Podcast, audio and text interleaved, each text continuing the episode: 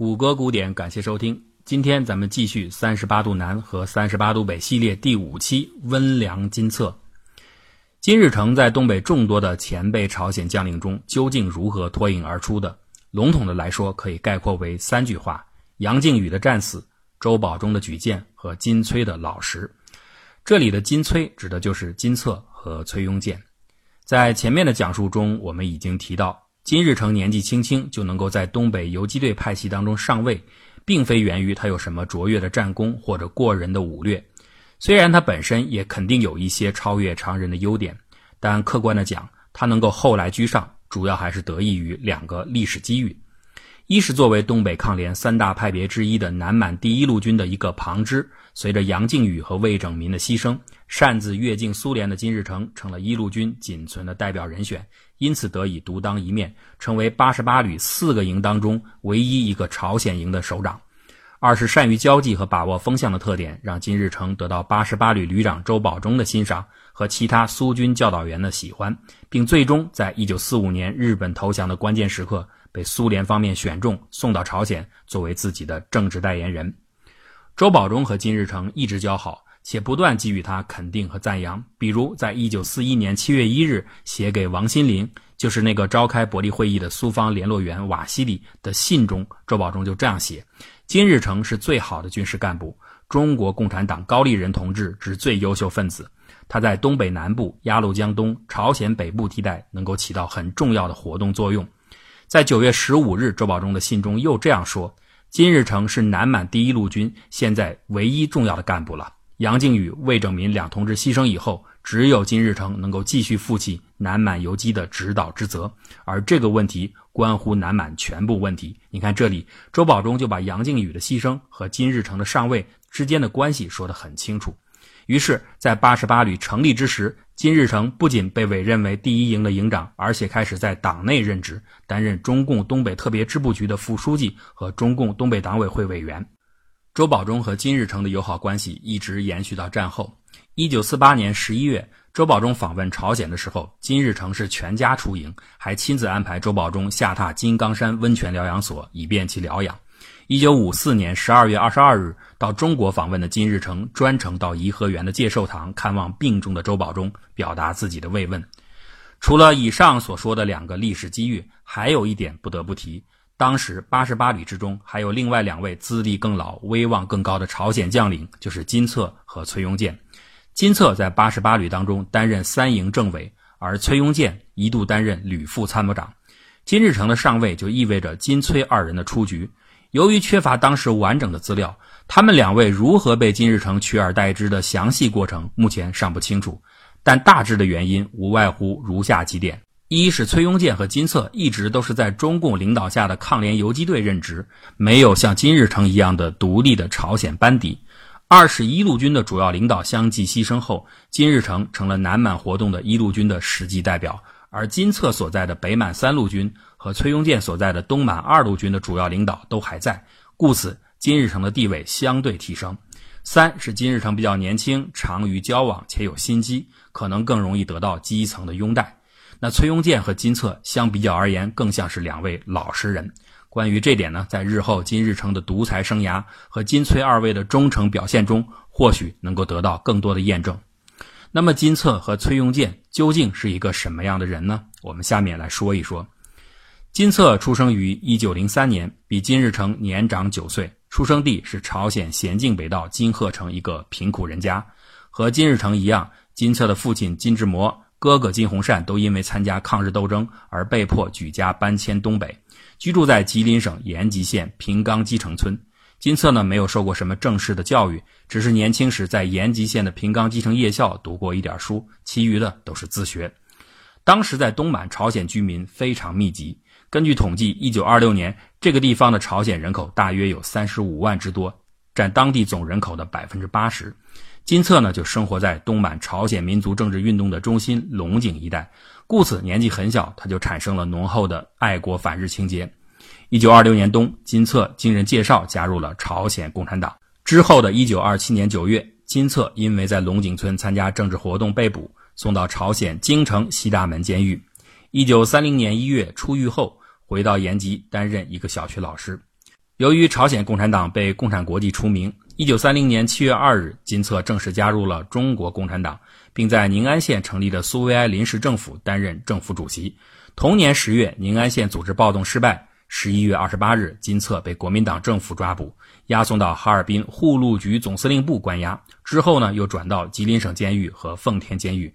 等到一九三一年九一八事变爆发后，金策获释，进入中共哈尔滨特委工作。你看，仅仅从入狱关押的时间这一点来看，金策要比金日成付出了更大的代价。进入一九三四年，金策在朱河组织抗日游击队，开始他的武装斗争生涯。一九三六年八月一日，东北抗联第三路军成立，下辖十个师，金策呢任第四师的政治部主任。之后几年，金策主要就在第四师活动，对日军进行游击作战。一九三九年三月，北满临时省委改为北满省委。金策、张寿俭、冯仲云任常委，金策任书记，负责军队和地方的党建工作。可见，此时的金策位阶已经不低了，但他主要是一位政工干部，而非军事主官，这点和金日成有本质的不同。一九四零年十一月，金策同张寿俭赴伯利参加第一次伯利会议，并在休会期间到位于海参崴和双城子之间的抗联南野营进行视察，在苏联境内待了半年多。一九四一年七月十日，经周保中提议，任命金策为第三路军政委。一九四二年三月十九日，于天放从苏联返回东北，在铁力山和金策见面，转交了总指挥部的信件。第三路军的总指挥部考虑到金策腿部有伤，准备让于天放接替金策在东北的工作，而让金策去抗联野营休整。金策呢不愿意离开，坚持留在东北。一九四二年八月初，许亨直牺牲以后。第三路军的三十多人的北满小部队由金策开始直接领导，又经过一年多的艰苦抗战，到一九四三年末，抗联领导再次要求金策等进入苏联到抗联的野营休整。此时啊，剩下的部队只有二十多人了，而且内外交困，金策只好带领队伍于一九四四年一月到达中苏边境地带，经过和边境的日军的周旋，成功逃入苏联境内。或许呢，就是由于这个阶段金策一再抗命，使得周保中对他产生了一系列的不满，因此金策在后来的八十八旅当中只担任了一个营级政委。面对金日成的迅速崛起，温和的金策并没有表现出强烈的不满，反而表现出对这种安排的某种支持。一九四五年，金策随同金日成同批返回朝鲜。一九四八年九月，朝鲜民主主义人民共和国成立后，金策出任朝鲜内阁副首相兼产业相，掌管全国经济工作。但是，金策人生最重要的时刻却是在稍后的朝鲜战争中到来的。一九五零年六月，金日成率先挑起朝鲜战争，金策出任军事委员会委员。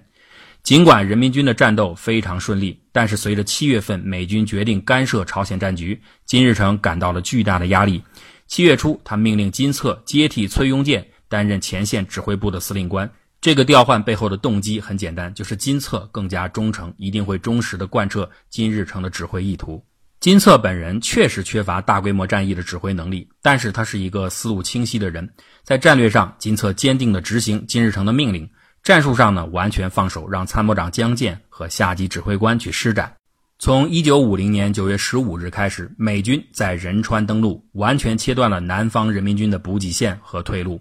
朝鲜军事委员会被震惊了，决心击败仁川登陆部队，对金策下达了命令，要他在确保现战线的同时，把尽可能多的兵力转用到水源地区。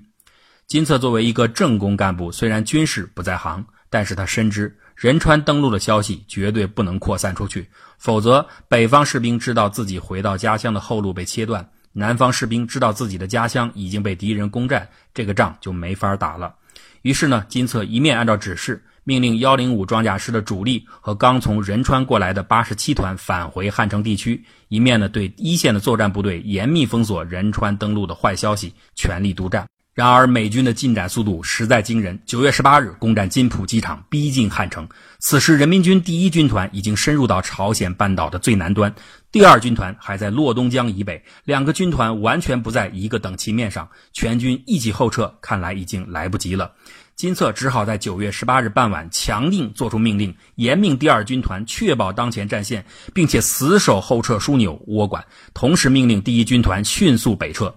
但连受打击的人民军已经是强弩之末。仅仅一天后，十九日黄昏，第二军团就丢掉了作为第一军团后撤枢纽的窝管地区，人民军防线面临全面崩溃。金策在极端困难条件下，竭尽全力逐次守住撤退要地，尽可能拖延时间抢救队伍。不过，在九月三十日，南方人民军的退路仍然被彻底阻断，大部分被合围在包围圈中。金策在向北撤退的同时，一边撤退一边阻击联军，但他的防线连连被突破，敌人的兵锋直抵平壤。十月十七日，平壤南部最后的屏障沙里院被攻占，金策利用最后的兵力临时搭建平壤防线。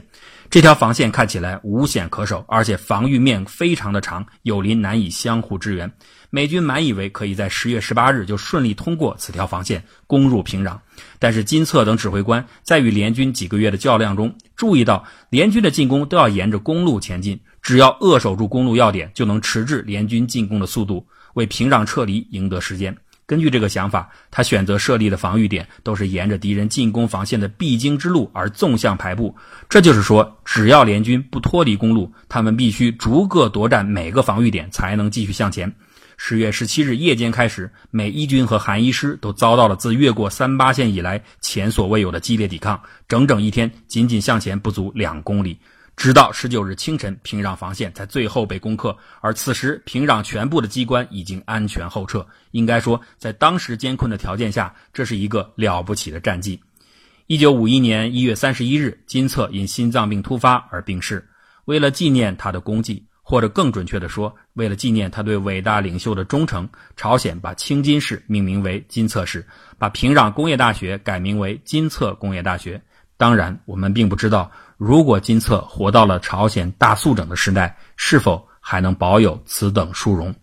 或许啊，另一位活得更久的老帅崔庸健的经历能够给出某种参考。那么，崔庸健又是什么样的经历呢？我们下期再讲。